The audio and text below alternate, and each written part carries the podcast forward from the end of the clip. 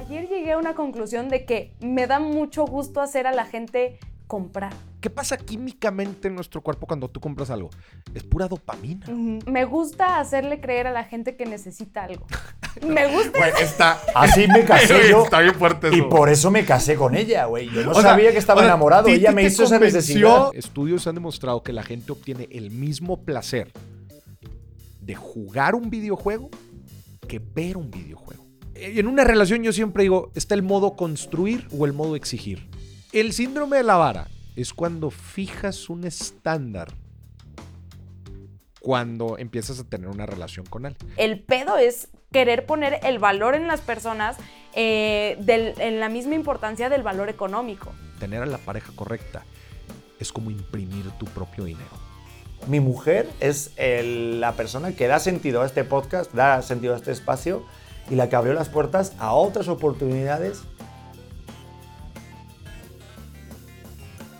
Nos subimos OnlyFans. Exactamente. Qué buena. Oigan, bienvenidos a otro episodio de Auténtico All Right, tu podcast favorito y si no lo es, pues te estás enterando ahorita que sí lo es.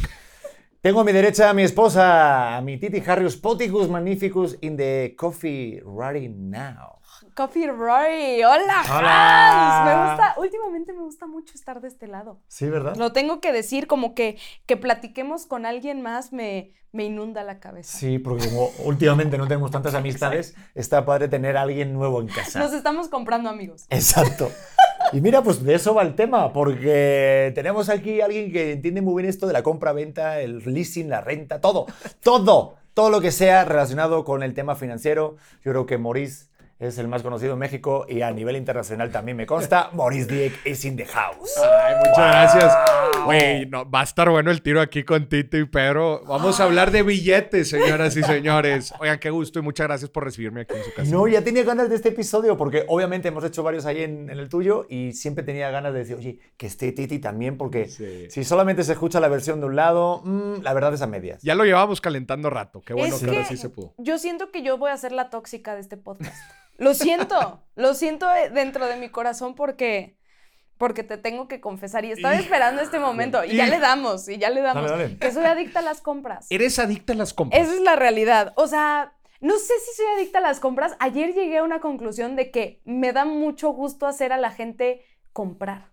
Ah, sí. Ah, espérate, ahí estamos hablando de dos cosas diferentes. Exacto. Dale. Una cosa es ser adicta a las compras porque mucha gente, aunque no lo crean, eh, descarga estrés, ansiedad comprando cosas.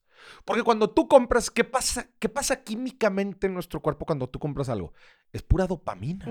O sea, o sea, eh, ¿por qué? Porque, ay, algo nuevo, ¿no? Cuando te va a llegar algo, el paquete, ¿no? En tu casa, ¡ay, ya llegó! Se no, ¿a poco no se siente así como un pequeño placer que dura un poco tiempo, ¿no? Eh, la verdad es que no dura mucho. eh, eh, cuando, no sé, la gente puede pensar cuando compra un auto nuevo, ¿no? Se compra algo. El placer en realidad dura un pequeño periodo y luego te acostumbras a ello. Esa es la dopamina creciendo y luego, y luego eh, estancándose, ¿verdad? ¿Por qué? Porque ahora quieres algo más.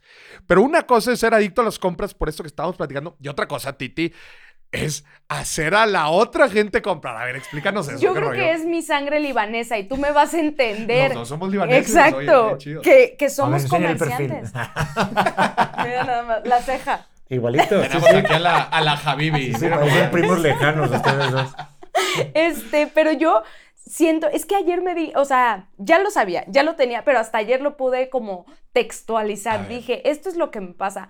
Me gusta convencer a la gente de que compre algo. ¿Por qué? Me eh, siento el mismo placer como si yo comprara, pero en el súper, o sea, me pasa con desconocidos, de que viendo productos me dan ganas, y lo he hecho y lo hago, de voltear y decirle a la señora que no escoge ese cereal, que escoja este otro, porque es una maravilla, porque yo lo llevo probando tanto tiempo. Me gusta, como que soy influencer de súper.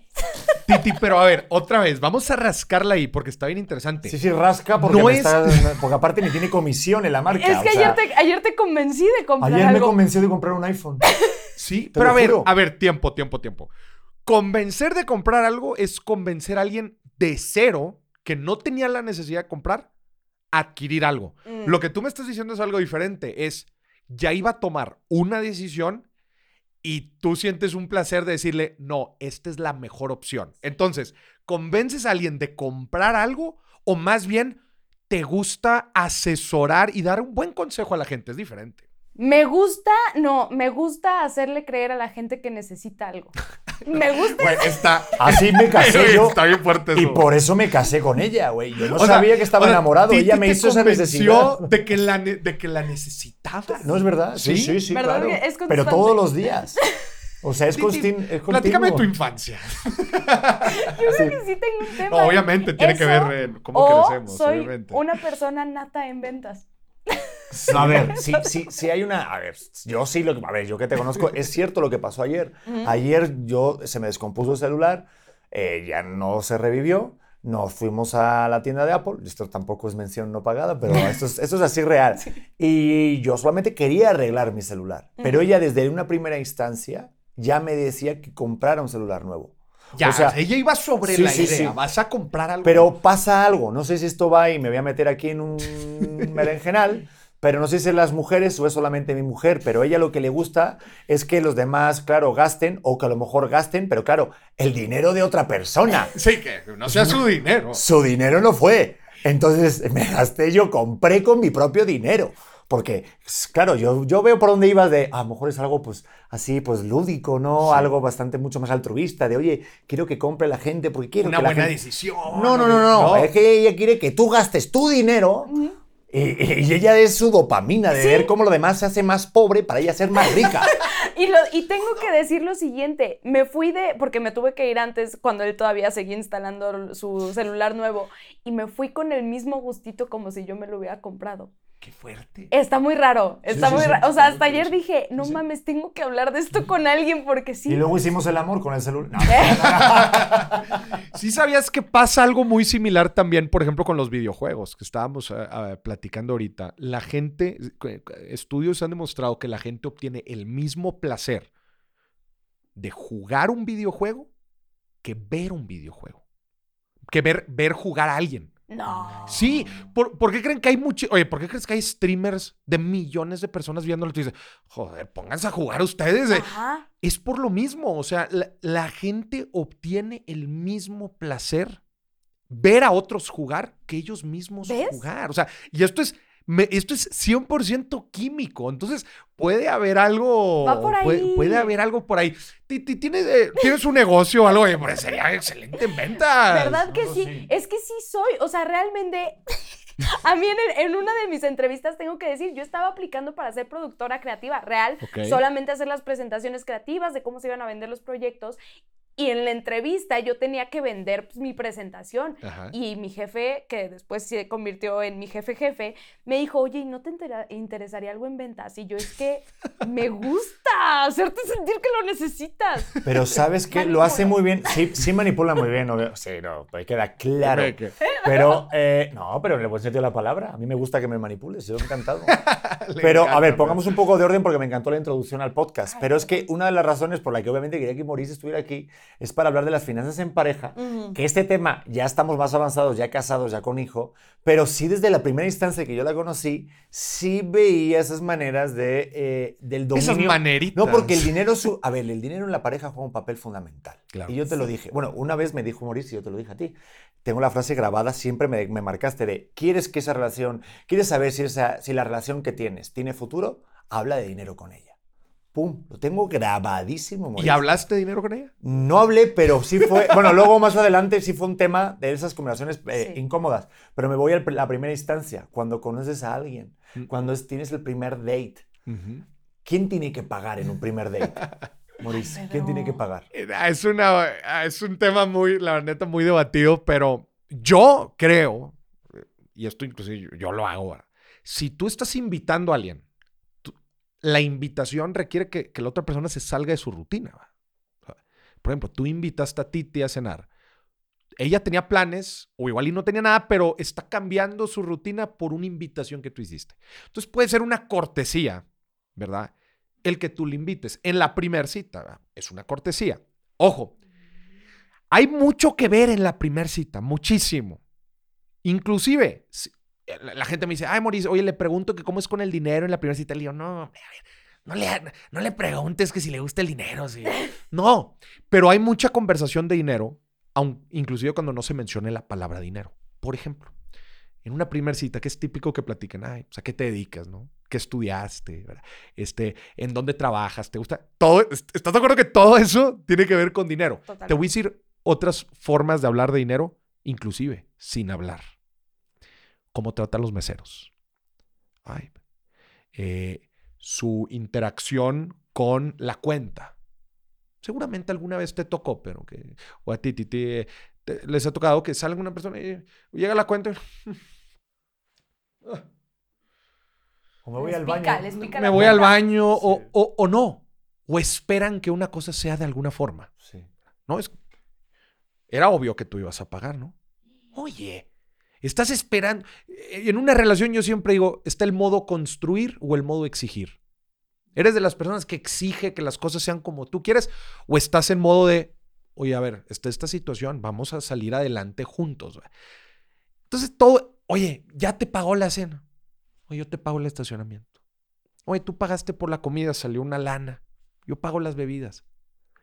Oye, yo pago la segunda. No estoy diciendo que tenga que ser así, pero todas estas señales te dicen algo sobre la perspectiva del dinero de la otra persona. ¿Estás de acuerdo? Sin decir la palabra dinero. Entonces, en todos estos momentos nosotros vamos aprendiendo de la pareja, de cómo reacciona, cómo usa, cómo ve el dinero la pareja. Porque todos nosotros venimos cargando cosas desde que somos chicos. Probablemente si rascamos, Titi, lo suficiente en tu vida, probablemente podemos encontrar la razón por la que a ti te encanta eh, tener, ojo, inclusive hay veces validación, porque tú, tú hacer que la otra persona compre ¿no? algo también te valida a ti que tus ideas son las correctas y que... Me vas a hacer llorar. se me hizo, se me, te lo juro, se me hizo el nudo en la garganta porque digo, claro, pero claro que me encanta traer a morir porque yo te iba a decir que tu madre no tomó ácido fólico en el embarazo, pero me encanta que alguien con estudios venga y que diga algo más profundo. Sí. Digo, de por ahí va, ¿eh? O sea, ¿quién no te abrazó en el kinder? Yo creo que alguien no me abrazó suficiente. Me abrazaban con billete. oye, pero, oye, ¿qué, razón? Porque ahorita me, transportaste a mis primeros momentos con Titi y sí es un hándicap bien importante eh, el darse cuenta de todo eso, porque claro, vas como tachando como si tuvieras una lista mental de, esto no me gusta, esto tal. Y sí, obviamente crea un ámbito. A yo me fijo mucho que era una de las cosas que a mí más me, me gustó de ella, lo independiente que es. Mm. Ella me vino a buscar en su carro. Ella me invitó a cenar, no me dejó pagar la cena pero no me, no me dejó pagar real, porque siempre vemos las, no, no, déjame tal, ay, se me olvidó mi tarjeta, es que no, traigo un billete de 100 dólares, ah, no aceptan dólares, pues no, estamos en México, o sea, si me explico, siempre hay alguna excusa. Ella no, ella fue decidida, me invitó a, o sea, me llevó en carro, me vino a buscar, pagó todo, ella eligió el lugar, o sea, trató muy bien a los meseros, totalmente empoderada y dije, wow, y, sí, me, sí, sí atrae mucho eso. Y no lo digo desde un punto de vista de, ay, claro, es que el tema de esto es que el hombre tiene que hacerlo porque es el hombre, el macho, el que tiene que ser cortés. Claro, sin quitar, o sea, en una delgada línea, pero tampoco me siento menos hombre porque haya hecho eso, ¿no? Claro. Pero no ¿Y estás de acuerdo que todo, lo que todo lo que estás hablando eh, aterriza en expectativas? ¿Qué estás esperando tú de la relación? Yo una vez salí con una persona que no se bajó de la camioneta hasta que yo me bajara a abrirle la puerta. Ay, le hubieras dejado. Saludos. Por favor. Pero porque tú tenías las llaves. ah, pues que la había encerrado. No, pero volvemos a lo mismo de las expectativas. Sí, claro, claro. Porque luego, ojo, si no somos buenos identificando este tipo de cosas, luego, ¿qué sucede? Se mudan a vivir juntos. Ah, pues yo creí que, que iba a ser como la casa de mis papás.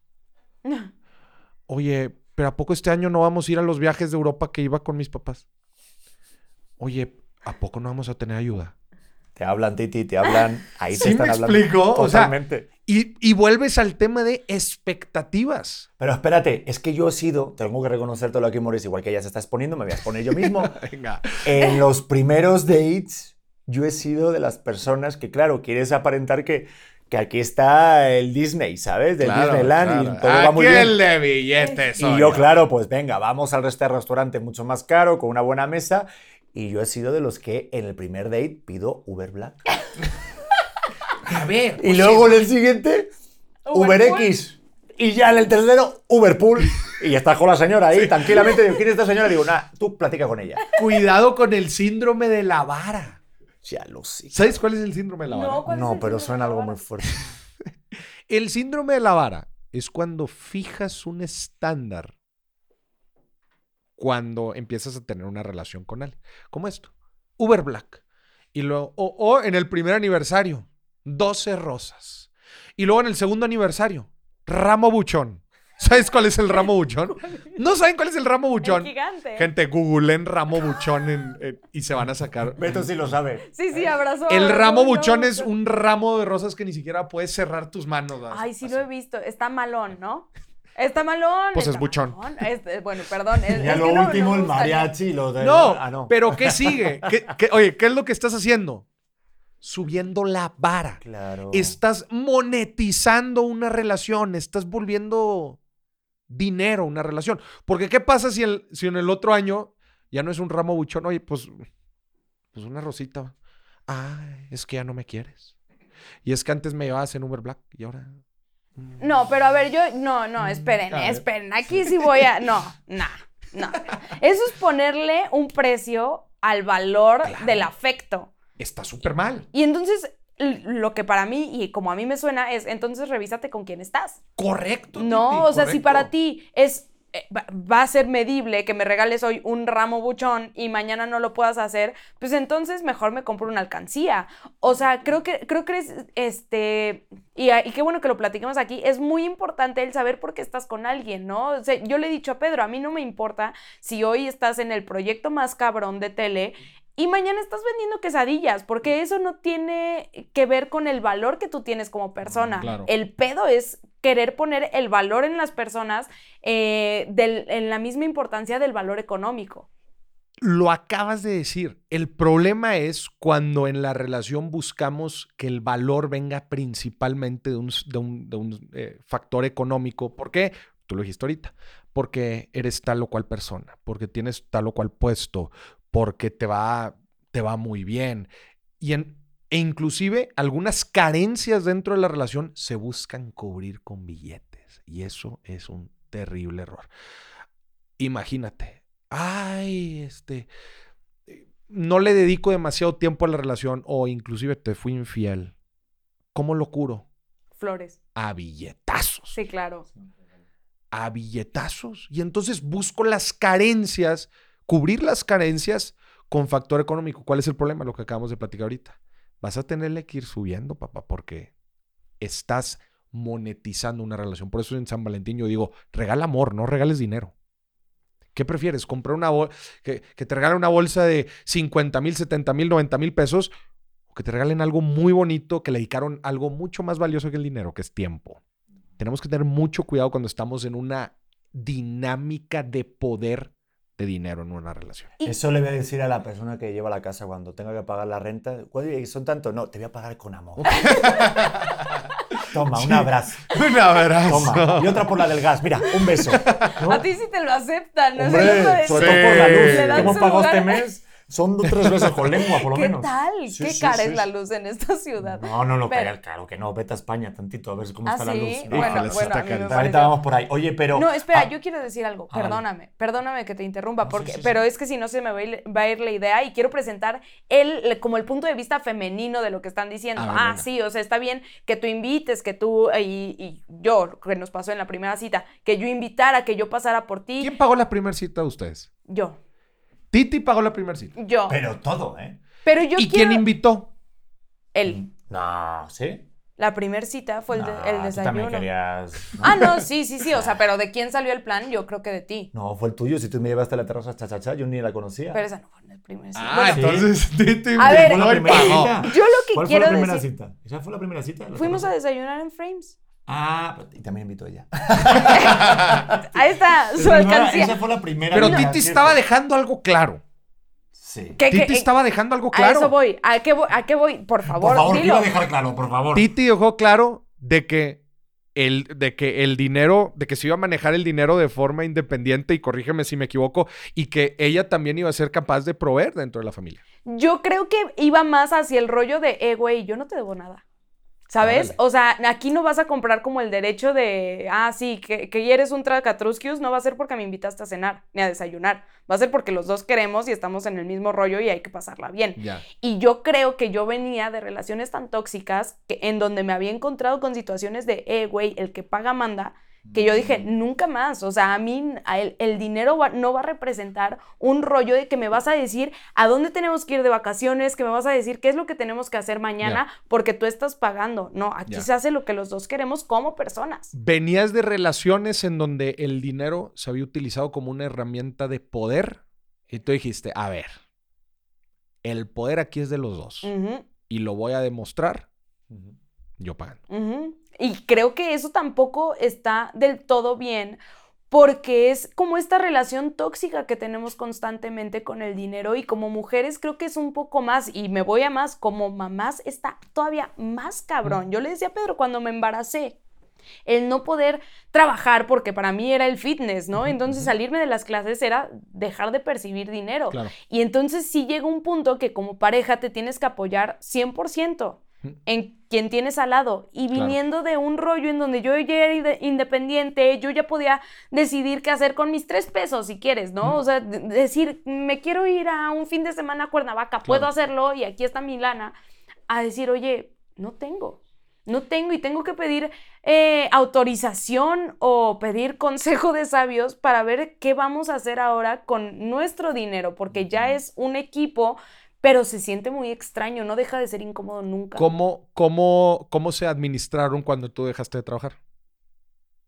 Todo el ingreso lo traías tú. Sí, pero fíjate, yo creo que la clave para que justo haya ese balance económico y que no haya como esas eh, reprimentas de, de, de señalar de yo gano más, tú ganas menos, porque nos pasaba, Maurice, que de repente, ay, me, que me siento como si fuera nuestro doctor de cabecera. Totalmente. eres Estoy siendo el psicólogo financiero aquí. Ahorita, por favor, este, no nos pongas No, no, no, recetas a muy ver, caras. a ver, ya ojo, sabes, ojo. genéricos, genéricos. Le voy a decir porque esto que estamos Ah, haciendo es vale. bien importante. Ahí te va. En realidad, en torno al manejo del dinero, especialmente ya cuando hablas de dos personas que se vuelve, o, o tres o cuatro, que se vuelve ya mucho más complejo, en realidad no hay una sola forma correcta de hacer las cosas. Hay cosas que les funciona a ustedes y hay cosas que les funciona a otra gente. Entonces, siempre tener este tipo de foros en donde ustedes platiquen de sus mejores prácticas. Gente, a nosotros nos jala esto, esto y esto porque vivimos esto, esto y esto y tenemos estas responsabilidades. Siempre es bueno para que la gente ¿no? Agarre lo que le sirva dentro de los consejos y lo pueda aplicar dentro de su vida de pareja. Por eso es bien importante que ustedes, digo, además de que, de que están diciendo sus, este, verdades. sus verdades, también es chido que digan, oye, esto me jala a mí, esto no me jala a mí por esto, esto y esto, ¿no? Entonces, Sí, A ver, justo ibas a totalmente. decir. Es que yo digo que no, es totalmente de acuerdo, no hay como una fórmula secreta, pero a mí lo que me funcionó muchísimo es no, no, no, no demeritar el trabajo del otro en función de lo que gane. claro. O sea, para ella su trabajo eh, vale lo que vale y gana lo que gana, pero a ella le gusta. Y no por eso, a lo mejor yo hago un trabajo que a lo mejor puede estar mejor remunerado, pero no por eso voy a ejercer un, un poder sobre ella. Nos pasaba que muchos haters nos comentaban cuando ella estaba embarazada de por qué te quejas si él es el que gana más. Mm, O él es el que está llevando el dinero a casa y está proveyendo, ¿no? Y sí, tenemos ese chip de que el hombre tiene que salir fuera a cazar y la mujer tiene que estar recolectando en casa y cuidando del bebé y cuidando de la familia y de las labores de la casa. Y yo creo que no. Eh, creo que no debe ser así porque ya hemos visto que incluso ellas son mucho más capaces que nosotros, que también nos enriquece mucho el estar nosotros cuidando de la casa, que está muy chingón y no por eso te hace sentir menos hombre. Y darle el valor a ella de, ok, si tú ganas tres monedas y yo gano seis, no es que yo gano seis y tú ganas tres monedas, es que los dos ganamos nueve. claro. Eso es fundamental y que son de las nueve. Pero, ahí te va, que ahí va el comentado de Maurice, que siempre lo tuve metido ahí como si fuera mi angelito. Era de, conmigo, con Titi, para mí se, se dio muy fácil. Se dio muy fácil porque veía que estábamos construyendo y que ella lo estaba haciendo en una línea para allá, para una dirección que a mí me latía y que estábamos en la misma realidad.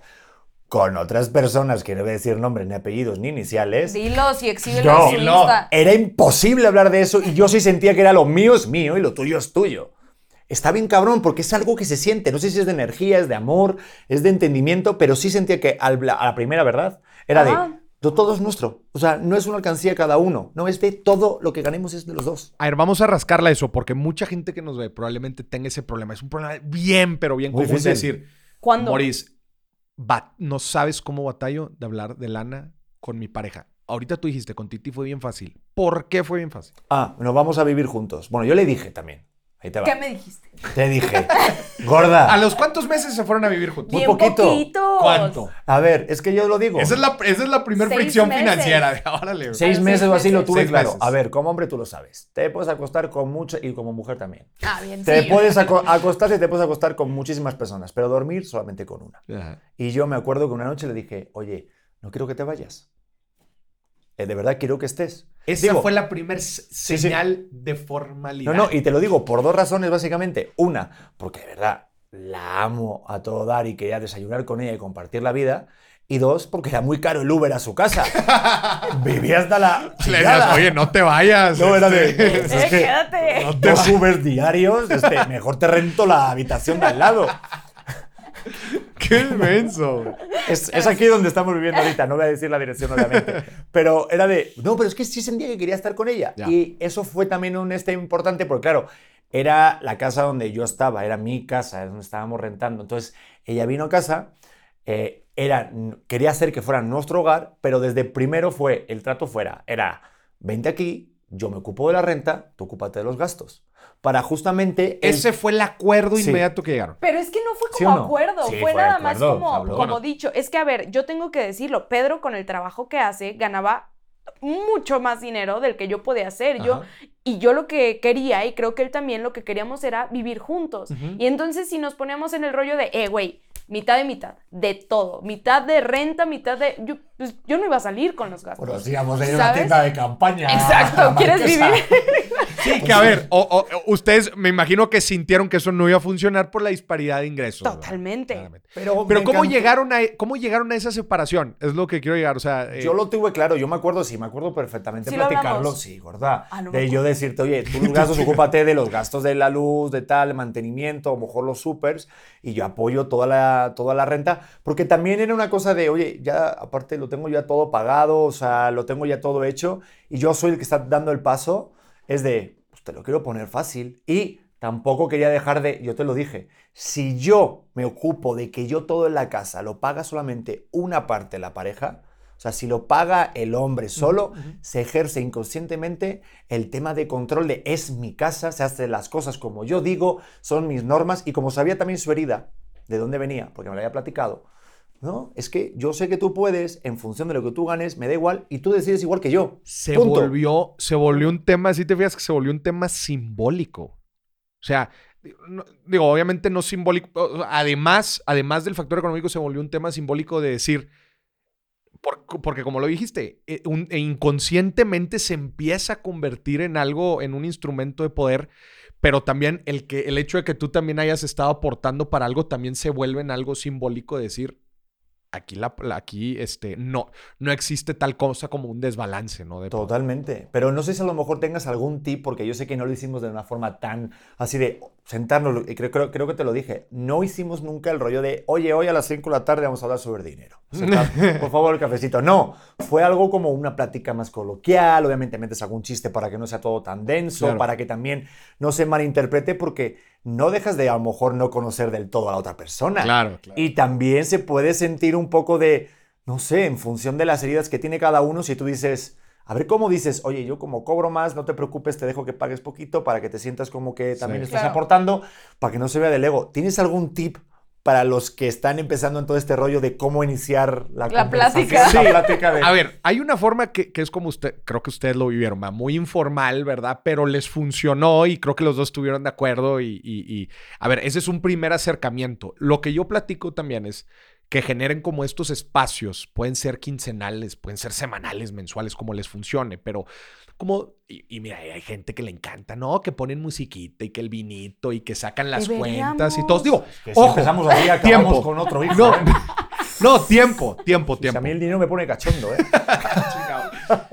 No, no que sea un espacio estrictamente para hablar de dinero, pero que sea un espacio para hablar de proyectos, de metas, de objetivos en pareja, de inclusive de cosas tan sencillas como, oye, ¿cómo te fue en la semana? O sea, un date. Sí, como un date de hablar de cosas íntimas de pareja, que luego quizás cuando tienen hijos ya no sea tantos esos espacios entre ustedes dos, en donde hablen de cosas de... Chingado. No, sí me explico, en donde hablen de cosas, te digo, hay veces cosas tan sencillas como, ¿cómo te fue en la semana? Oye, ¿cómo te estás sintiendo en el trabajo? Oye, no, hombre, fíjate que traigo esto. ¿Me explico? Hasta cosas también como a qué le estamos tirando en este año, cuáles son nuestros objetivos, o estamos ahorrando lo suficiente, no, eh, cómo están nuestras inversiones, todo eso, este, se vuelve en este espacio en donde ya con esta confianza pueden empezar a platicar de, oye, cómo estamos aportando para las diferentes responsabilidades de la familia. Una pregunta, ¿tú aconsejas que como pareja se tenga una cuenta de banco conjunta? Mira, estrictamente como tener la herramienta, una cuenta de banco conjunta, si les funciona bien, si no, no importa. Lo que sí recomiendo es, ahí te va, lo que sí recomiendo es que debe de haber cierta individualidad y cierta colectividad. ¿A qué me refiero? Es importante que cada quien también maneje su dinero, algo de su dinero, para comprar sus cosas, sus objetivos, sus deseos, ¿verdad? Salir con los amigos, con las amigas. Que tenga cada quien su dinerito. Es sano. Es sano que cada quien tenga su dinero. No que, no que, oye, me das para ir con mis amigas. Oye, me das para ir con mis amigos. Todo el tiempo como que estar bien, tampoco, tampoco se, se puede, puede derivar a, otra, a otro tipo de dinámicas. O sea, es importante que cada uno maneje su propio dinero. Eso por un lado. Pero también es sano que pues, la pareja o la familia tiene objetivos en conjunto, tiene metas en conjunto, que eso no es responsabilidad de uno del otro, es responsabilidad compartida. Como bien puede ser la educación de los hijos, los seguros, este, los viajes. Y también es algo bonito que tengan y que se, se vaya aportando. Oye, si no se aporta de la misma manera, no importa. Pero que sepan ustedes que hay un dinero que se está utilizando para los objetivos que tienen los dos en conjunto. Y obviamente mucho cuidado porque luego, ay, que le empieza a sacar uno y que, ay, que se lo llevó y ahí entran muchas otras infidelidades financieras que hay que tener cuidado. Infidelidades financieras. Infidelidades financieras. me han puesto el cuerno entonces un montón de veces, ¿eh? Precisamente ayer compré un par de cosas. Ayer. Y aparte a mí me sale el mensajito de, oye, ¿hiciste una transferencia? Que está. Te lo juro. Porque ya te lo dije a ti.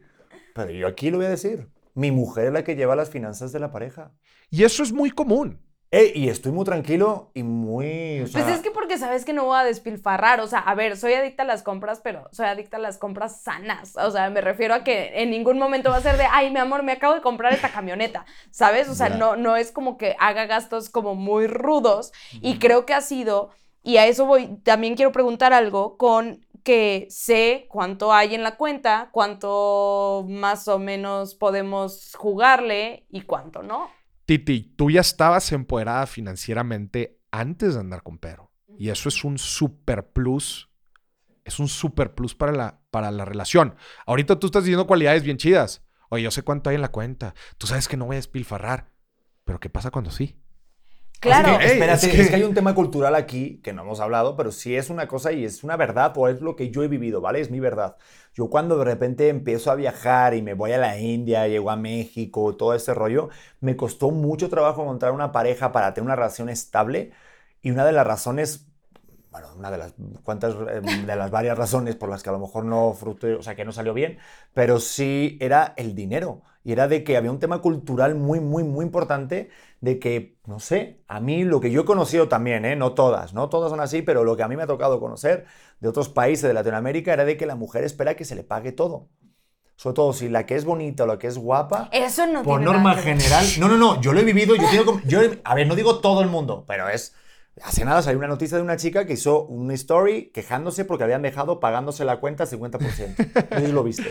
Salió una noticia así en este país. Entonces dices, pero, y a mí, me, a mí me costaba mucho trabajo, digo, me van a tirar un montón, yo lo sé por lo que estoy diciendo, pero es mi verdad lo que yo he vivido, era de que la mayoría sí esperaba. todo el rato que tú tienes que pagar todo, todo, entonces, claro, pues con ese tipo de confianza sí, a mí me, no, me, no, me, no, me, no me nacía el conjuntar cuentas o el no sé, o pensar más Ah. en equipo, porque yo era como que llevaba mucha más la responsabilidad todo el rato de pagar y no me sentía tampoco tan cómodo, pero no sé si es algo cultural. Pero cuando te topaste a Titi sí fue un cambio completamente Claro, distinto. porque yo le decía a mis novias Te- españolas que he tenido alguna que otra, Eh, cuantas. yo era el que menos pagaba. O sea, y no de plan de, ay, qué cabroncete. No, es que de repente he estado con chicas que sí han manejado un- más y te invitan a cenar y tú pagas el cine y así lo que tú decías. Y no pasa nada. Le- Les voy a decir algo que normalmente no se platica mucho y no se, y no se ve ni siquiera. Muchas veces estamos acostumbrados a ver casos de éxito de gente, de hombres y mujeres, casos de éxito de que llegan a ser unas chingonas, este, llegan a fundar empresas chingonas, llegan a ser líderes de lo que tú quieras. Y se le da mucho valor a su individualidad. Y dicen, es que era una chingona, es que mira dónde estudió, mira todo lo que logró, mira, ella tenía eh, él, lo que tú quieras. Pero tan poco valor se le da a la persona que está tras bambalinas, que es su pareja. Hay una frase, güey, que me encanta que dice, tener a la pareja correcta es como imprimir tu propio dinero. Así de fuerte, güey. Qué chulo. Así Ay. de fuerte. Y vamos a ver el lado contrario. Tener una pareja tóxica, ¿cómo te resta financieramente y obviamente también emocionalmente y todos esos temas? O sea, no nos damos cuenta, ¿verdad? Pero nos está carcomiendo en estrés, en, ansiedad el tener una y obviamente también en billete. Y cuando tenemos a la pareja correcta, no nos damos cuenta de esos intangibles que nos genera estar con la persona correcta y que obviamente se ven reflejados en nuestra carrera profesional y por lo tanto en nuestra vida financiera. güey. Ay, qué duro. Y no, y no, no, no, no se habla tanto de eso. Nada más se, no, es que es un chingón. No, pues es que mira lo que hizo. Yo te digo una cosa, cuando de repente que nos conocimos tú y yo en el programa hoy y se acabó toda esa andadura por allá, Ajá. sí fue un golpe muy fuerte para mí, digo, en cuanto a profesional y también monetariamente, ¿no? ¿Mm? Y de repente, pues claro, cuando soy papá y eso, yo no tenía un trabajo fijo, no tenía un dinero, Mm. no tenía activos que estaban llegando Mm. continuamente y sí me entró mucho miedo, muchísimo, mucho agobio y claro, por el hecho de que, claro, yo tenía que, que ganar dinero por fuera y buscar trabajos y de repente tocar puertas a productores y a programas nuevos y aceptar trabajos a lo mejor por mucho menos dinero, pero porque no había otra cosa. De repente surge la idea de crear un podcast, de repente eh, falla una invitada y Titi estaba en la recámara embarazada, la invito a que tengamos una plática, se surgen más episodios, nos lo pasamos bien, número uno, dos, vemos la gran respuesta del público y luego vemos que hay una respuesta económica. Y hasta la fecha, yo creo que es la fuente de ingresos más importante que tenemos, más estable, más fija, haciendo algo que, que me gusta y lo cuento en mis pláticas, pero pues yo estaba buscando fuera lo que tenía dentro, que era mi familia. Mi mujer es el- la persona que da sentido a este podcast, da sentido a este espacio y la que abrió las puertas a otras oportunidades, pero no lo, no lo miramos, no lo vemos y lo tenía enfrente. La mina de oro que es mi mujer, que es una Está, joya, y tú me lo dijiste algún día. Oye, Pedro, lo que están haciendo tu mujer y todo está chido. Yo buscándome un, buscando invitados de más conocidos, más famosos, porque ves a los demás y dices, wow, qué conversaciones, Eugenio Derbez, el otro. No sé, por decirte, ¿no? Estrellas internacionales. No, mi estrella internacional es mi, mi esposa. ¡Vamos! ¡Vámonos! Yo le pago por decir esto. Yo le pago. Dame ¿Qué dinero. No, a ver, a ver, es que No es verdad. De- es cierto, es cierto. No lo digo de todo corazón. Es dentro de lo que estás diciendo, en la vida hay ups and downs. Va a haber- a momentos chidos, va a haber momentos no tan chidos y no, no estás, nadie tiene garantizado el futuro de nada. Lo, que, lo que hace que una pareja sea exitosa es su capacidad de resiliencia, ¿va? y apoyarse una con otra y, y estar en modo construir. ¿Te hubieras imaginado en esa situación en la que tú estabas en ese momento? Si hubieras tenido a la persona incorrecta, güey, que, que estuviera en modo exigir, güey. Imagínate lo que hubiera sido para ti, güey. No me lo imagino, lo, lo viví. Pero es que justo. No tengo que imaginar mucho. No. Done that. No, no, no, no, no. Solo tengo que buscar los recuerdos de Los Facebook. recuerdos de y ahí salen, ¿no? No, pero y por eso corté la relación. Claro, es que, pero tenemos que ser muy conscientes de eso, de que esto, fíjate, y me lo decía mi mamá siempre. Cuando es el amor verdadero, cuando, cuando se da con la persona correcta, todo fluye. El tema del dinero fluyó. El tema de, a lo mejor de, de- de hablar, de tener un hijo, o de armar un proyecto en conjunto, fluye, no se fuerza la conversación. Creo que hay una parte ahí, una masa que dices, de ahí es. Pero ¿o yo, no? yo te, o sea, sí creo que cuando es y, y la parte como emocional es muy padre y es como tener esas ganas de construir, pero sí pienso que la parte económica y la parte financiera siempre es complicado hablar de ella. O sea, yo me acuerdo que, que a mí me costaba muchísimo trabajo y yo platicaba con mi mamá y yo, a ver, ma, pero es que ¿cómo le hiciste tú con mi papá? O sea, ¿cómo era ese rollo? Son otros tiempos, era eh, de otra manera, pero yo decía, es que no tengo ningún tipo de información para poder decirle, eh, Pedro, no estoy percibiendo un peso ahorita, o sea, estoy eh, al final de mi embarazo y no tengo, o sea, me daba oso decir como, pues es que mi súper ya me lo saqué de los ahorros que tenía y que, o sea, me acuerdo, en un momento yo, no mames, cómo lloré esta parte. Yo durante todo mi embarazo del trabajo que tenía hice un apartado dentro de mi cuenta y ese apartado le iba metiendo como poquito y poquito y poquito dinero para cuando naciera Leo poderle dar como algo cabrón. ¿no? No sabía que, ese, que era ese algo cabrón, pero quería ahorrar tantito. Y entonces cuando yo estoy embarazada y me despiden de mi trabajo por estar embarazada, pues ahí sí fue a cero, Mm. literal. Y entonces durante mi último mes de, de embarazo yo empiezo pues a tirar de mis ahorros, pero pues a tirar de mis ahorros para el súper, para la luz, para el mantenimiento, para cosas de la casa. Y cuando veo que quedaban en mi cuenta, yo ya estaba a punto de dar a luz y en mi cuenta quedaban 27 pesos Mm.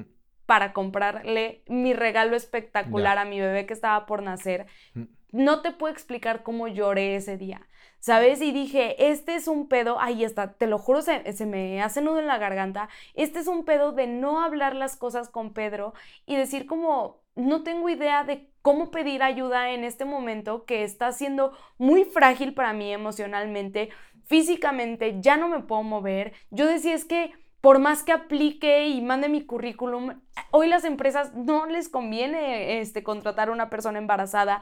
O sea, es como un hándicap financiero muy fuerte que, que creo que no tiene como mucha escapatoria más que hablar con tu pareja. Literalmente oye. es eso. Oye, pregunta nada más ahí de- del detalle de eso. O sea, te, te corrieron deliberadamente porque digo, creo que hay muchas cosas legales que se pueden hacer. eh, Se hicieron. Sí, sí. Sí, es porque creo que sí- está muy, sí Sí, está muy penado ese rollo. Sí, no, Sí. ya se habló y ya se llegó a un acuerdo y no se puede hablar mucho. Ah, no se puede hablar mucho. ¿Cómo? Pero sí, Pero- se, pero sí, sí. se hizo algo. Sí, Uh, sí, fue se un tema- y sí fue como, como muy duro y tantas mujeres que me escribieron, Titi, y tú tienes a alguien que te apoya. A mí me corrieron sin explicación, sin liquidación, sin un montón de cosas. Afortunadamente ya tenemos como muchísimo apoyo por parte de, muchas eh, partes del, del país que, que apoyan a las embarazadas y a las mamás solteras. Pero cuando no, o sea, yo de esta empresa salí y no tenía como cierto, o sea, un contrato, como, como muchas herramientas que si hubiera tenido más información y si hubiera tenido tal vez más comunicación con Pedro, entonces ese regalo tal vez se hubiera podido hacer. Que hoy sé que no es algo fundamental y qué bonito que quise tener un detalle en su momento con mi bebé que se está quedando dormido, pero, pero no lo pude hacer y creo que fue por tener pocas herramientas y poca comunicación de decir, hey Pedro, pues tal vez este mes tú tienes que pagar todo el súper. Pero a ver, rasquémosle ahí. O sea, ¿qué te refieres específicamente con herramientas? Pues no sé, o sea, tal cual información o el sentarnos y decir, eh, esto es lo que está pasando. Yo en ningún momento le dije a Pedro, ay, estoy agarrando de los apartados Ya. que emocionalmente me estaba afectando. Sí, sí. En ningún momento. Si ves la importancia de crear estos espacios que les platicaba hace ratito, porque muchas veces la pareja no se, eh, como dices, pues hay veces por pena, hay veces por desconocimiento y así. Y por eso es importante generar estos espacios para que ahí podamos le rascar en pareja y que pueda haber pues esa comunicación y Sí, transparencia. pero. Moris, ¿sabes? Pero es que tú estás diciendo cuando es una, una, digo, no sé, cuando hay una situación económica favorable o una relación así que esté bien, cuando de repente tienes un embarazo, cuando estás más vulnerable emocionalmente, pues no estás en tu, a lo mejor en tu top de seguridad, yo siento que cuesta más trabajo porque igual te sientes menos para la pareja. O sea, yo, por ejemplo, a mí me costó mucho trabajo el agarrar un día y decirle, oye, tengo miedo, me costó mucho el reunir, bueno, me costó mucho. Fue un objetivo claro el reunir dinero para pagar el parto, miré hasta que te cobran el guante, hasta el calcetín y las medias.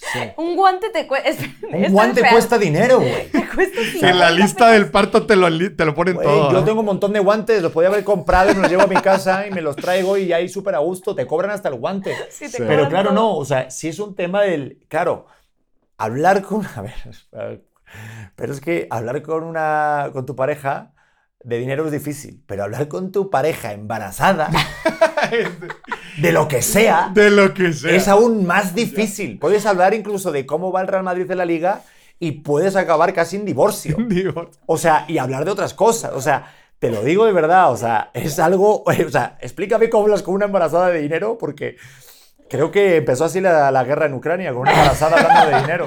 ¿Qué consejo le darían a la gente? A ver, ustedes vivieron ese momento eh, en, en- en la situación más crítica y había temas importantes de dinero que platicar. Uno, este tema este, del ahorro que se estaba acabando y tú del tema de pues juntar todo el dinero para, para el parto. ¿Qué consejo le darían a la gente que está exactamente en esa situación? No, ¿qué consejo nos darías tú? No tengo idea. No, pues ustedes lo pasaron, ustedes hablaron de ello. A ver, No, no, ojo, sí. yo, yo- yo te diría, busquen de alguna forma los espacios. Sé que es complicado, sé que también los, las emociones y todo este, suelen, suelen ser complicadas y hay muchos factores que terminan impactando a la pareja, pero yo les diría, busquen, busquen sistemáticamente los espacios y decir, es que ya sabemos que ese momento es algo que nosotros tenemos súper reservado. Y ojo, también un, un gran error que comete la gente al tratar de hablar de dinero es, quieren hablar el día, eh, un día a las 8 de la noche, a las 7, ya están bien cansados los dos, ya están llenos de estrés, eh, hasta con hambre. No, eso, eso no, s- tenemos que ser inteligentes también al momento de hablar, de, de- de encontrar estos espacios. Ustedes saben su agenda, busquen ese ratito que saben que los dos van a estar, mira, tranquilitos, echándose el café en la mañana, puede ser un sábado, puede ser un domingo, pero que sepan que va a ser un momento óptimo en, en- en- en la agenda de los dos para poder introducir estos temas. Yo creo que la clave es justo lo que está diciendo, el crear un clima antes de llegar a este momento. Claro. Sí, si tú ya de novios ya estás creando una- un clima afable para poder hablar de dinero y que no hay tema, pues ya cuando de repente le corren a uno o se queda sin trabajo o cobra menos, cuesta menos trabajo el hablar o cuando estás embarazada dices, Sí. oye, ¿te acuerdas que pues el guardadito tal? Pero pues nosotros, digo, ella tengo que decir que ella es de las que hace Excel. Yo hago Excel Le para entras todo. Excel. Hace mama. Excel para Venga todo. para acá. Es Sí, que sí, sí, yo sí. el día, al día siguiente que estaba, o sea, me enteré de mi embarazo, de, yo, Pedro, así, 7 am, Pedro, Pedro. y él- 7 AM, y un yo- lugar óptimo, dijo Maurice. Momento Y yo así, óptimo. en la compu. Es. Y yo, Pedro, necesitamos ahorrar tanto dinero para que dentro de nueve meses este, le podamos comprar absolutamente todo. Aquí tengo la lista Eres de todo lo que necesitamos, con todo lo que cuestan, hasta el calentador de toallitas había puesto, con todo lo que necesitamos. Esto quiere decir que al mes tenemos que gastar 8 mil pesos para que dentro de nueve meses nuestro bebé pueda vivir en un ecosistema seguro. Pedro, Es estás, real. estás imprimiendo tu propio dinero. No, no, yo soy, Güey. yo soy el Fondo Monetario Por- Internacional. Por Sí, el sí. amor de Dios, güey. No, no, no, a ver. a Lo ver. que daría cualquier persona por eso. No manches. ¡Valórame! Espérate, yo sé que le quieres caer bien. Espérate, te voy a contar la otra cara de la moneda. Eso está chido, sí. Pero también pasa algo, que cuando esto, para los papás primerizos, cuando te embarazas, de repente van a ser el bebé, todos son gastos y hay que saber diferenciar entre gastos necesarios y gastos que no son nada, nada necesarios, que Un son, baby shower, me Prioris- parece. priorizar gastos. por ejemplo, ¿Cuánto eh, se gastaron en pañales? Ah, ya habíamos hablado de eso. ah, muchísimo, cuesta muchísimo. Bueno, ustedes no los se gastaron tanto. Exacto, nosotros Porque no. ya me sé la historia. Ya. Sí, ya te sabes la historia, ya te conté la verdad. Pero, sí, porque me conté la Pero de son Baby. carísimos. Es No, una No, y son muy. ¿Cuántos No, pero, pañales al día? pero escúchame, son todo caro. Todas las mamilas, la fórmula, los pañales, que si de repente la crema para una cosa, luego la ropa.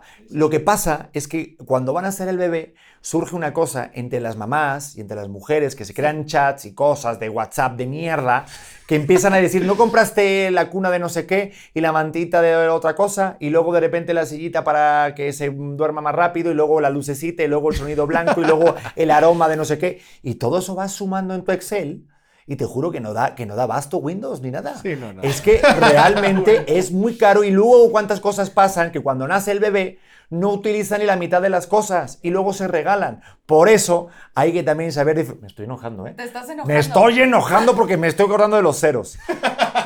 Hay muchas cosas que se pagan antes de que nace el bebé y no son necesarias. Por eso hay que saber realmente a crear un chat de mamás reales, por favor, que digan esto es lo que realmente necesitas, Claro. que vas a utilizar y lo demás si quieres, si tienes dinero, lo haces. Porque O- si no, luego lo vas a regalar. Claro. Y si no, pues entonces cállense la puta boca. Por ejemplo, no se necesita un conito para que tu bebé no haga pipí cuando lo estás cambiando. No se necesita. No se necesita. Es como si fuera un sombrero de gnomo. ustedes. Dos paquetes tenemos. No. ¿Y sabes para qué lo tengo? Para cuando de repente se mea el niño, tirárselo ahí a la cara. Nada más. No, no, hay un montón de cosas. Tenemos también lo de las lucecitas que hacen así. De repente, a ver, para que se duerma el bebé es impresionante. Hay un montón de cosas. El aroma, el sonido blanco, la musiquita, videos en YouTube No, no que te se la están acabas nunca. Es toda una industria gigantesca. la Enorme. industria. Pero es todo carísimo. No, a nosotros también no nos, no nos sirvió el aparatito ese que pone musiquita y ve las estrellas ni nada. Ya. Te duermes tú, se Te duermen los papás, los niños no se duermen. Pero, pero a ver, Pedrete, antes de que te prendas más y que avientes cosas, creo que tenemos que aterrizar tantito. Yo creo que se puede comprar todas estas cosas si sabes que hay, si sabes que hay presupuesto. O sea, yo creo que, que está. Pero también si sabes que funciona, Titi. Si no, no te Pero la es que no ver. sabes si te va a funcionar. O sea, ¿Me puedes realmente- explicar que si hay presupuesto, perdón, ¿eh? Hay que explicar, digo, pues si le puedes, por favor, morir, esta intervención, ya que estás aquí, gracias Si ya por se va a salir la manta de Hay que explicar a las parejas eh, que porque tú tengas un presupuesto, no quiere decir que hay que gastarse todo el presupuesto. No, no, Ah, claro. o en sea- el gobierno sí. Si, se- si no te lo recortan al año siguiente, mejor No, te lo gasto. Gente, básico del presupuesto. Básico del presupuesto. Diferenciar dentro de los gastos cuáles son en la priorización.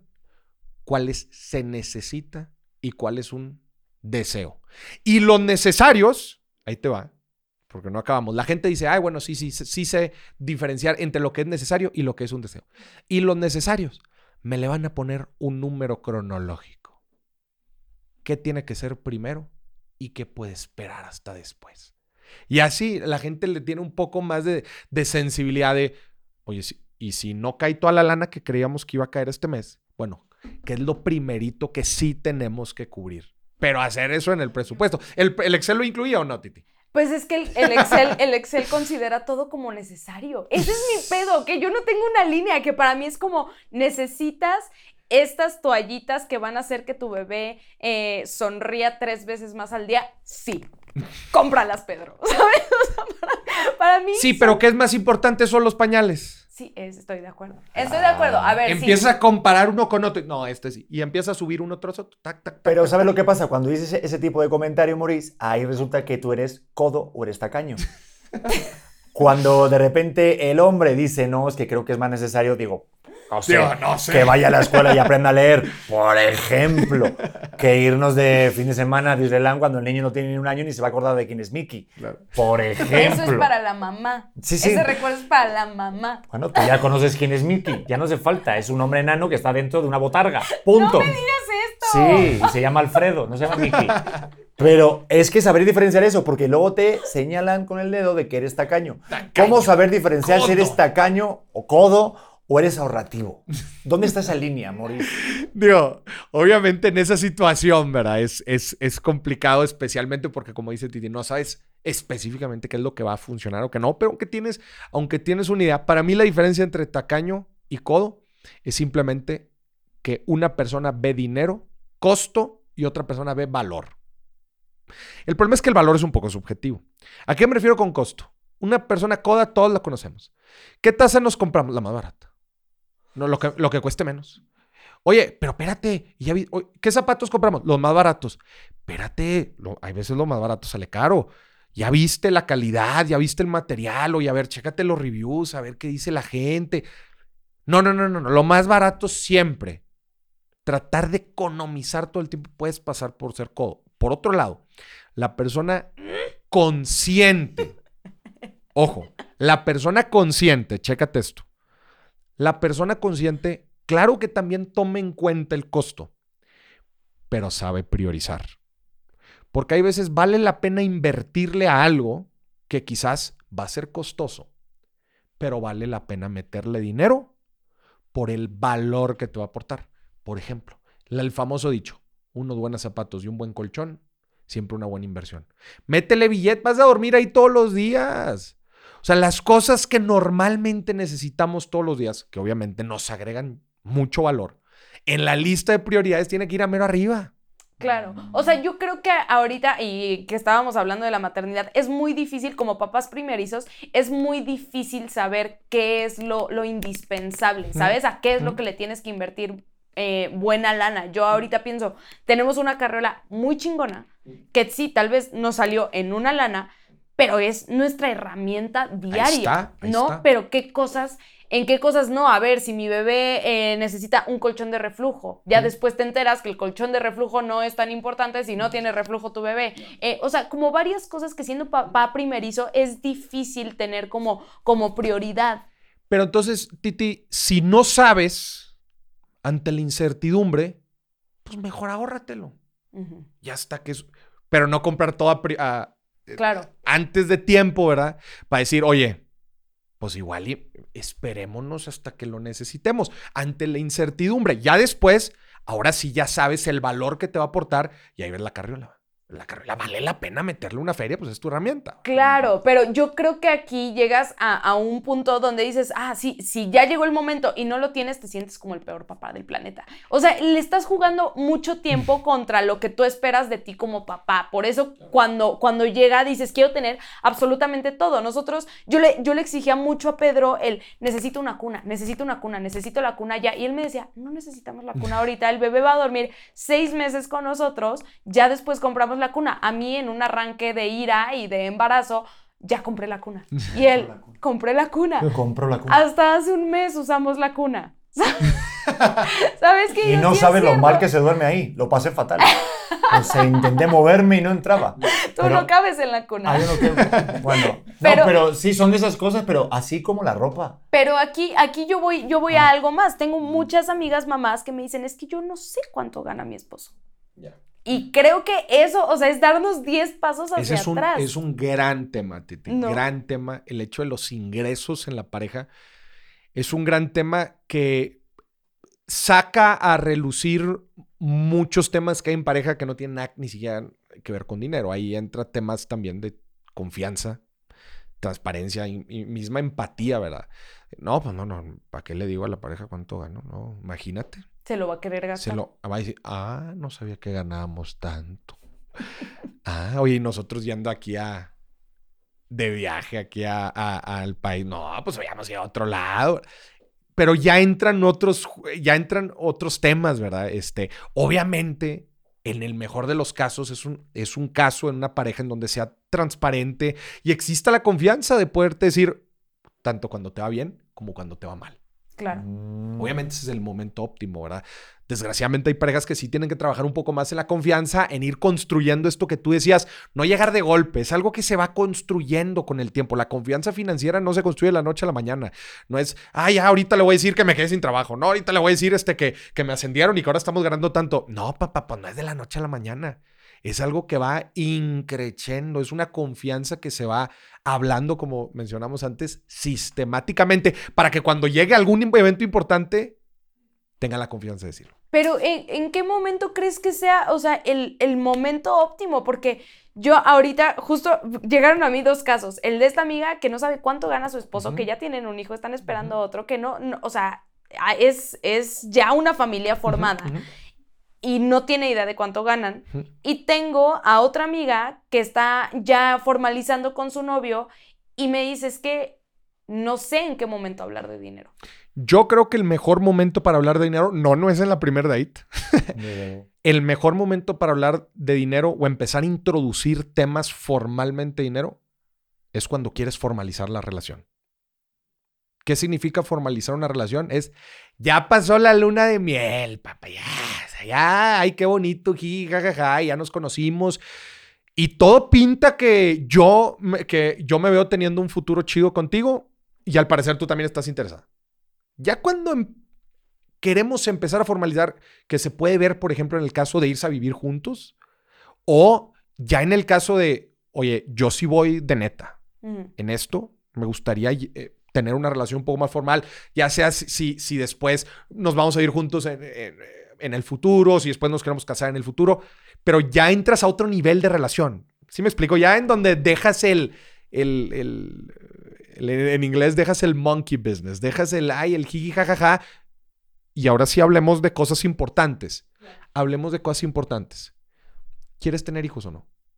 Joder, pero ¿Estás de acuerdo que ahí, Titi, no, en, esa, en esa pregunta, no estoy diciendo la palabra dinero, pero es una pregunta hiperfinanciera.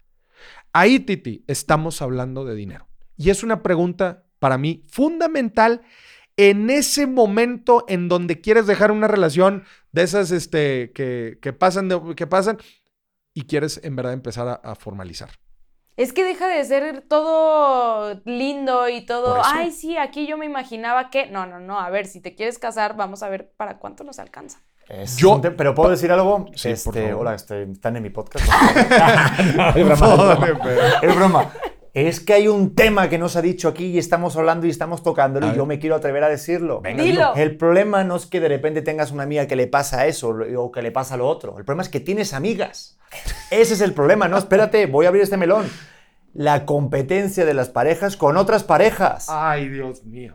Este es el problema. mío, Digo, Dios no mío. es en sí que tengamos amistades, no, nosotros somos muy amigables. Y siempre El problema es ganamos. que te comparas, ya sea la boda, Es bien fuerte. esto. porque comparamos que a lo mejor el otro quiere, es que Pepito quiere más a ella porque le compró unos cohetes. Bueno, pues yo tengo o hay unos petarditos que yo tiro ahí al suelo, suenan Y plin, y ya está. O de repente los baby showers, o de repente la ropa, o el colegio. ¿A qué colegio va tu niño? Híjole. O sea, todos son competencias. Y sí por debajo está el tema financiero. Claro. ¿Dónde fuiste? Ah, yo me fui a Los Ángeles. Ah, ¿y tú? ¿A Tepetón? No, me fui a Cuernavaca. No, o sea, no puedes decirlo porque parece... Saludos a gente de Tepetón, que está chulísimo. No, pero sí, sí, me- sí me Es explico. un, es un temota. Las Es un- referencias es un temota, especialmente porque los latinos somos seres súper sociales y nos encanta estarnos comparando con los demás. Porque lo que yo siempre digo, 100 mil pesos en la cuenta de banco, ¿quién los ve? Nos encanta que si nos va bien, nos vean que nos va bien. Exacto. Y eso, y eso pues obviamente genera mucha, requiere de una madurez muy fuerte de la pareja, sobre todo para una cosa, para entender qué es importante para, para la familia y para tu pareja. O sea, ahorita, por ejemplo, tú decías, eh, hay muchas cosas en las que nos comparamos, desde ropa, viajes, hasta el auto, hasta colegios, N, hasta en dónde trabaja, ¿verdad? Oye, pero yo creí que ibas a tener un negocio, ¿no? todo, todo ese tipo de cosas que requiere mucha madurez de la pareja, uno, para hablarlo y número dos, también para saber qué, qué es importante para tu pareja. Yo sé que, yo sé que a mi pareja le valen los, los autos, ¿verdad? Y él puede estar con el auto que sea y aun y cuando vea a todo mundo que trae el auto último modelo, yo sé que a él no le importa tanto. Y, pero entender eso de primera instancia es importante. ¿Cuáles son las batallas dentro de la pareja que dejas pasar y cuáles sí son cruciales, ¿verdad? Obviamente no tengo una respuesta clara para esto, requiere muchísima madurez y ser muy conscientes también de la situación en la que se enfrentan como pareja, ¿verdad? Oye, espérate, este, pues no, no podemos tener ahorita, no podemos viajar a Europa, aunque todos viajaron a Europa, pues ahorita nosotros no podemos, ¿por qué? Porque estamos pagando esto y esto y esto que es mucho más importante para nosotros. Requiere que sí seamos muy conscientes y haya mucha madurez de Es un tema también cultural. Yo siento que a mí, desde siempre que empecé a trabajar ahí en tele y demás, No, y me más, y más en industrias en donde... No, en la industria de, de entretenimiento, donde decían Entretenimiento, que como te ven, te tratan, a mí me decían, ¿por qué no tienes carro? ¿Por qué no tienes asistente? Digo, pues porque yo puedo llevar mi Una maleta. Digo, porque voy en Uber Black. No, o sea, porque voy en Uber yo a este. Me decían, no, pero tal. Y, y si eso se transporta a la pareja, y fíjate, es una de las cosas que también decidí, obviamente, casarme y compartir la vida con, con Titi, es porque sé que las cosas que haga, de repente que quiera gastar o que quiera invertir o que quiera hacer, es porque ella lo quiere hacer, no por aparentar delante de otros. Y eso me gusta dentro de lo que cabe de que a lo mejor digas, pues igual no se merece la pena, no merece la pena pagar esto. Pero sé que es porque a ella así no es más como de, oye, ¿ya viste a la vecina que hizo esto? ¿Sabes? O sea, yo, yo creo que yo con lo que me enfrento constantemente es contra mis ganas de, sí, de gastar, porque sí, realmente reconozco que, que me mama, pero, pero pon tú, ahorita ya hablando como muy en serio de específico lo del celular, que hay, pues a ver, un celular, un iPhone del más avanzado, sí, es un gasto fuerte, pero yo digo, es su herramienta de trabajo,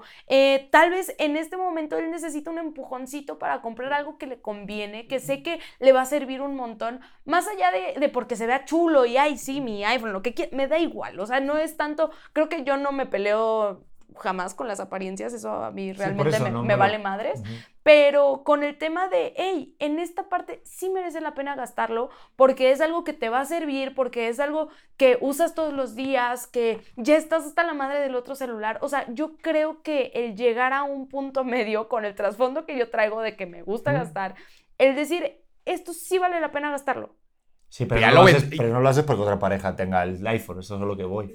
Claro, ya, lo, ya lo vendiste muy diferente, Titi. O sea, ahora sí ya digo, no, cómpratelo, Pedro, obviamente. Pero, a ver, pregunta, ¿eres así con todo? O sea, con todo el tipo, con todo tipo de gastos y con todo tipo de compras. No, no, o sea, es raro que yo gaste, que haga un gasto fuerte en mí. Ya. Me gusta comprar ropa, o sea, como gastos chiquitos, pero jamás es de, ay, voy a cambiar al... Error.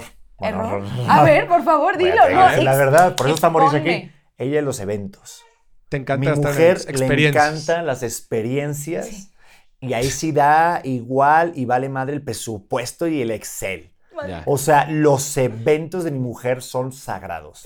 Eventos, A ver, bodas, prebodas, baby shower, dos baby showers, primer cumpleaños de Leo, eh, fiestas como la toma de contacto de no sé qué, de, de, de, espiritualidad de Leo. Hay eventos inventados, digo, yo no sé, yo no, bueno, no sé. De repente hay eventos de todo tipo de cosas. O sea, y ella le encanta ahí sí mocharse y poner y de repente también se busca saber sus intercambios y sus marcas, pero ahí el presupuesto, vale madre, es la experiencia y demás. Pero eso es lo que voy también de... también como cuánto quieres la, la, competencia o el... No, no, no, no aparentar, pero sí de repente, oye, que María tuvo su tercer baby shower. Yo también quiero. Ah, espérate, es que hay baby shower de pañales, otro de mamilas, otro de los padres divorciados. O sea, yo creo que ella se va a divorciar solamente por tener otro evento más. no, yo. Ay, Pedro, se me fue la idea. Sí. Hay que hacer un evento para nuevas ideas. No, no, no, O sea, yo creo. ¿Qué iba a decir, Pedro? Esto es lo único bueno. A veces pasa cuando va a comprar algo y digo, ¿qué iba a comprar? no, nada. Continúa, continúa. A ver, oye, voy a dar un paréntesis en lo, en lo que te acuerdas de qué ibas a decir. Pero justamente en lo que decías de, de las apariencias y cómo tu pareja a veces está muy, muy ligada a todos estos rollos. Díganme si no. Desde antes de formalizar la relación te das cuenta cuando la persona es así? Pues yo estoy un poco tonto, ¿eh? sí, sí, sí te das cuenta o no te quieres dar cuenta. O ese es otro tema, cuando no te quieres dar cuenta.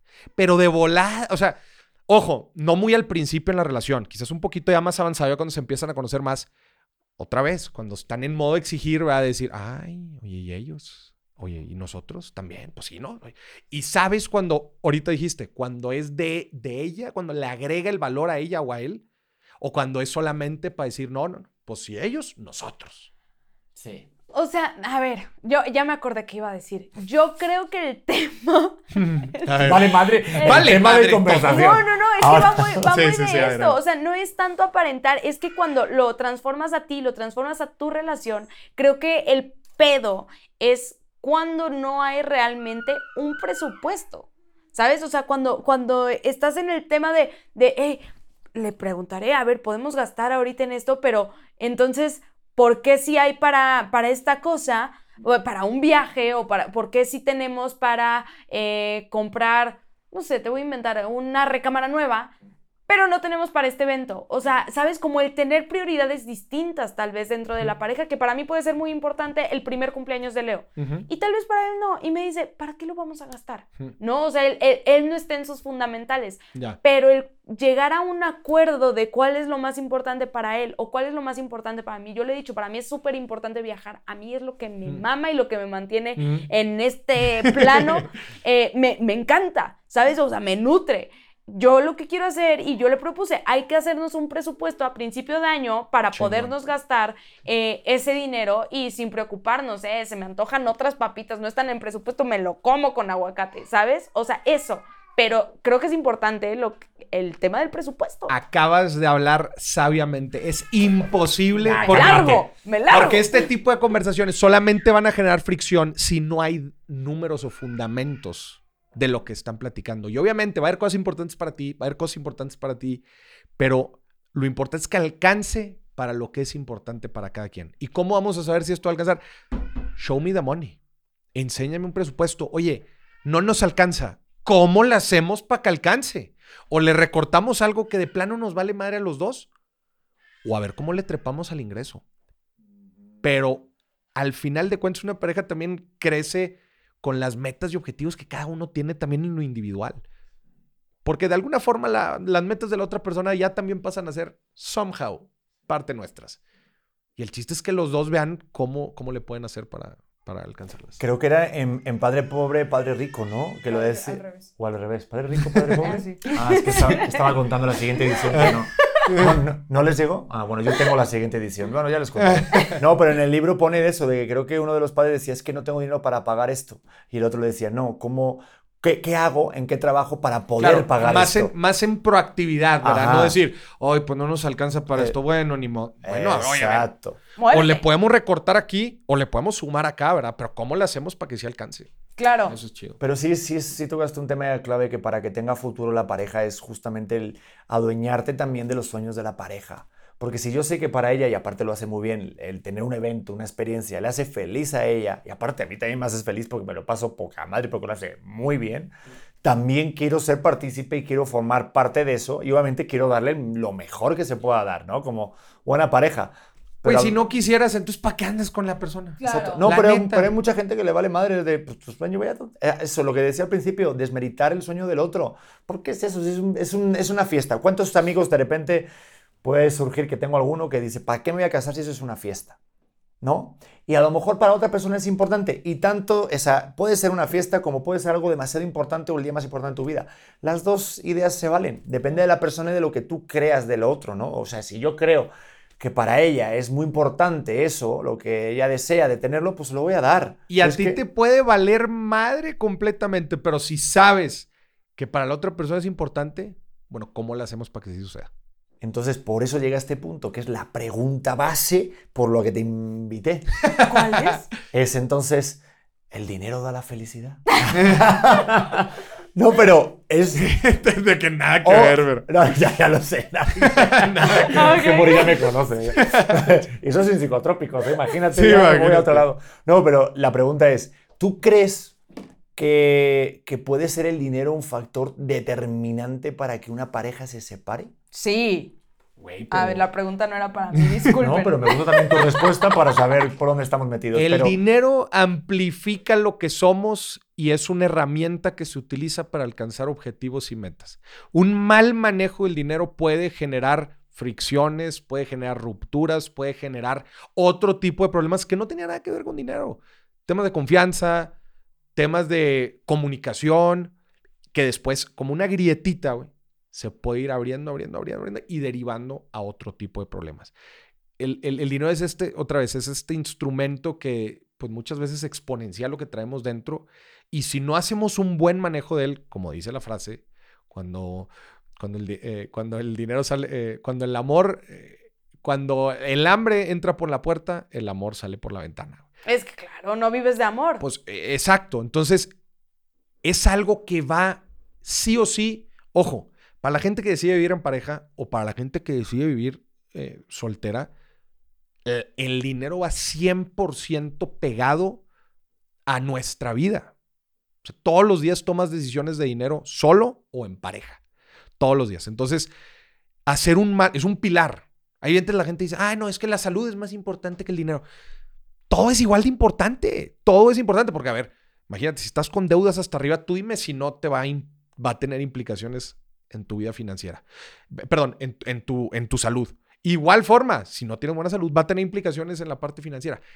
Va alineado y es, yo lo veo como un partenón, ¿verdad? En donde la vida es el techo y tú tienes diferentes pilares. Uno de esos pilares es el pilar Es financiero. que sí, yo me acuerdo a momentos así de depresión y de ansiedad, sobre todo cuando iban a hacer el bebé y demás, que ahora que, por ejemplo, nos va mejor económicamente, o sea, a lo mejor te la podía armar de pedo, podía estar más enojado hasta en el tráfico de que alguien se saltara un estás semáforo irritado. o que no había a lo mejor leche en el refrigerador y armas un pedote y todo es porque dices, es que no sé cómo voy a pagar mañana, no sé qué Estás madre. estresado. Y ahora que estamos más relajados económicamente, yo estoy como, ah, bueno, entonces vas como más, más liviano y debería ser así siempre, pero pues no, ¿no? vas siendo más tú, güey. Te permite ser más tú. Por eso dicen, es un amplificador. Si eres una persona buena, con buenas intenciones y tienes lana, güey, vas a hacer cosas muy chingonas. Si eres una persona de la chingada y tienes lana, Mm. Pero yo aquí, ah, o sea, yo aquí sí creo que es importante que, que veamos el dinero no como un fin. no, ¿No? no, para o sea, nada. yo creo que es totalmente un medio. No puedo depender de si tengo en la cuenta tres pesos o dos para estar contento. O sea, eso, eso es que necesitamos trabajar un chorro nuestras emociones. A ver, no me, no me voy a enganchar más porque tengo tres pesos más en mi cuenta. Yo pienso que, que el No, basarlo en eso, pues no tampoco. no es basarlo en eso, pero es natural sentirse estresado. A ver, y de- y, de, hecho yo iría, hasta es sano. ¿Por qué te digo que es sano? Porque si tienes tres pesos en la cuenta de banco ahora y estás como si nada despreocupado, inclusive hasta gastando más, porque hoy en día puedes gastar más del dinero que tienes, yo me preocuparía. Oye, dele dos cachetadas a esta persona, hombre, que se ponga vivo. ¿ah? Sí, sí, sí.